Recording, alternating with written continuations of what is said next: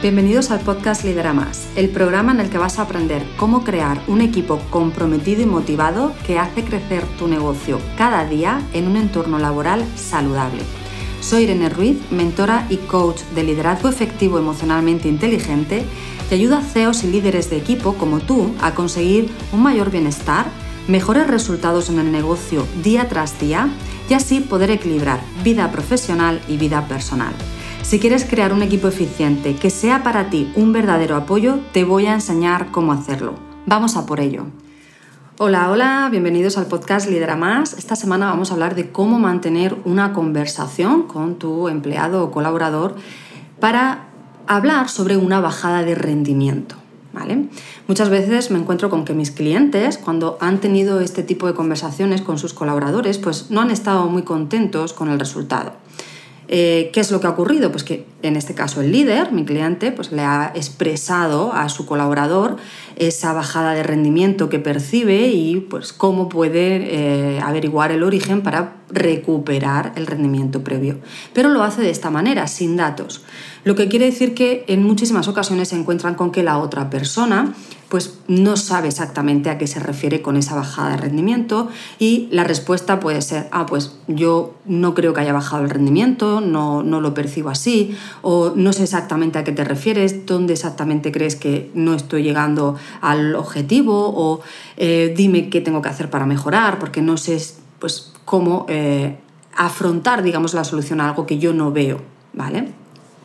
Aquí el problema está en que estamos hablando desde la opinión, sin llevar datos. Puede ser que nosotros lo tengamos muy claro que ha bajado el rendimiento, pero entonces tenemos que medir, medir aquello que me está haciendo ver esa bajada de rendimiento para poder llevar un dato objetivo que le pueda mostrar a esta persona y que le ayude a entender a qué me refiero, sin que parezca simplemente una opinión. Y esto es muy, muy, muy importante. El medir la eficiencia del equipo nos va a permitir poder mantener estas conversaciones y que estas conversaciones sean constructivas, porque date cuenta que cuando tú vas a hablar con un colaborador de su bajada de rendimiento, el fin siempre es eh, bueno, pues detectar cuál es el origen de esa bajada de rendimiento para poder, entre ambas partes, proponer soluciones y volver a recuperar ese rendimiento previo. Con lo cual, para poder tener esta conversación constructiva y para poder volver a mejorar esos resultados, tenemos que saber a qué nos estamos refiriendo, en qué tareas concretas ha bajado ese rendimiento, cuál es la bajada, ¿es un 10%, es un 5%, es un 50%? ¿De qué estamos hablando exactamente para poder eh, analizar ese caso y, por lo tanto, proponer soluciones para ese caso concreto?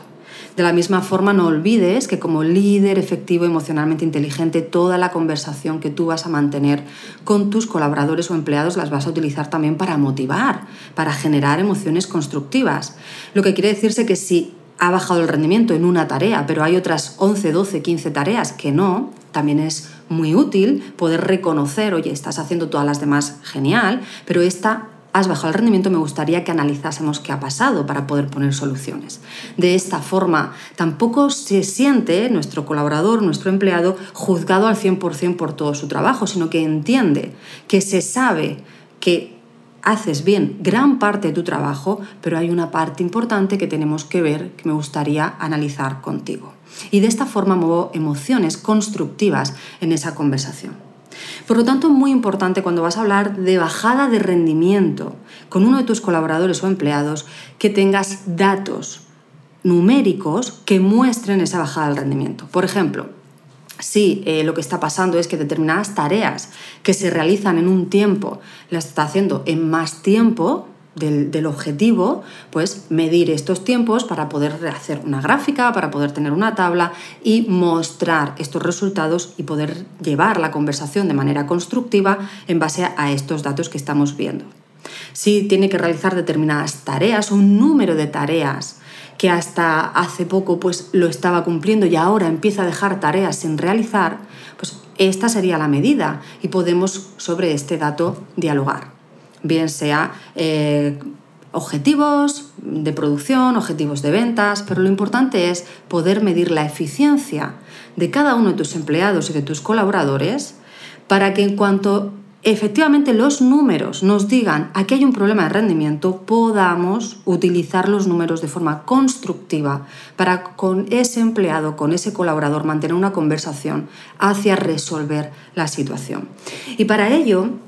para poder medir la eficiencia de tus colaboradores, es muy importante que tengas un protocolo normalizado, estandarizado de trabajo en cada una de esas tareas que realizan. Un protocolo que recoge cómo se realiza la tarea, que recoge cuál es el objetivo en cuanto a tiempo, o cuál es el objetivo en cuanto a costes, o cuál es el objetivo en cuanto a producción, o a calidad, a atención al cliente,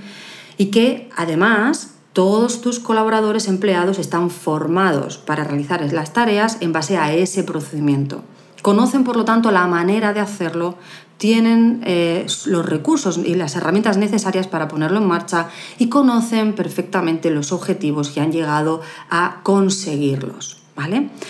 Es importante que tengamos muy, muy en cuenta y muy eh, claro que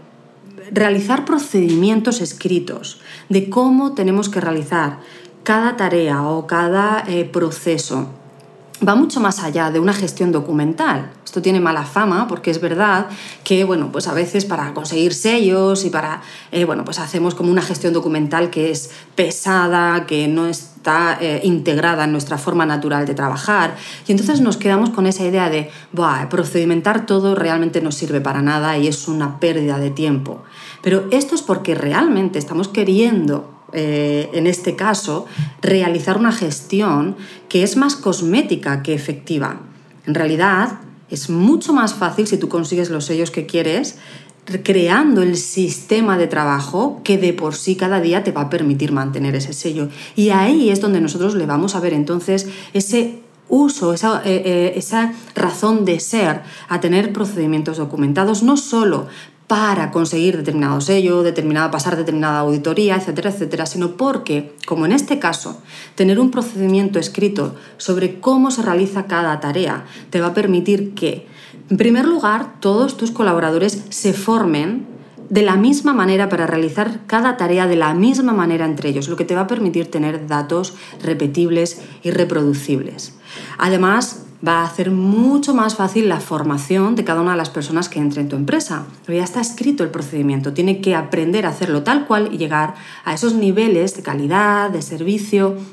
a esos objetivos que hemos marcado en el protocolo. Más allá de todo esto, sistematizar, estandarizar tus procesos, te permite delegar con la tranquilidad de saber que todas aquellas personas que conocen el proceso y llegan a esos resultados están consiguiendo los resultados que tú deseas. Y por lo tanto te relajas en ese aspecto y te es mucho más fácil delegar. En fin, las ventajas de tener este procedimiento práctico, como ves, son muchas. Y para lo que estamos hablando hoy es otra ventaja más, porque en el momento en el que yo tengo estandarizados estos procesos, puedo medir la eficiencia de mi equipo y al medir la eficiencia de mi equipo, no para eh, ir a pillarlos, por supuesto, no para que eh, se sientan estresados o presionados, no, sino utilizar este dato para motivar, utilizar este dato para eh, poder en este caso tener, como te digo, este tipo de conversaciones, no solamente para llamar la atención de qué pasa, que está bajando el rendimiento, sino cuál es el origen, cómo te puedo ayudar Vamos a poner solución conjunta, motivándote, potenciando tus talentos, viendo qué es lo que ocurre aquí para poner una solución constructiva y emocionalmente saludable. Luego, medir la efectividad del equipo también te sirve para motivar y para comprometer. Así que,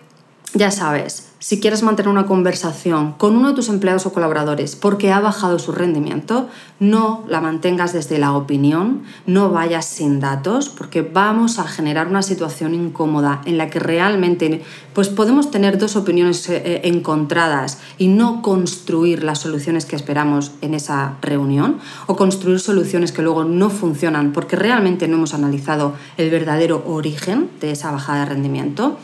Por lo tanto, primero mide, mide efectividad, pone esos objetivos, los deben conocer todos tus colaboradores, tienen que estar formados para poder llegar a esos objetivos y a partir de ahí mide como parte de tu liderazgo, como parte de analizar cómo está yendo tus resultados, bien sea de tu área, bien sea de tu negocio, y en cuanto puedas detectar a nivel numérico esta bajada de rendimiento, mantén una conversación con los datos delante y siempre, siempre con esa actitud de vamos a construir una solución,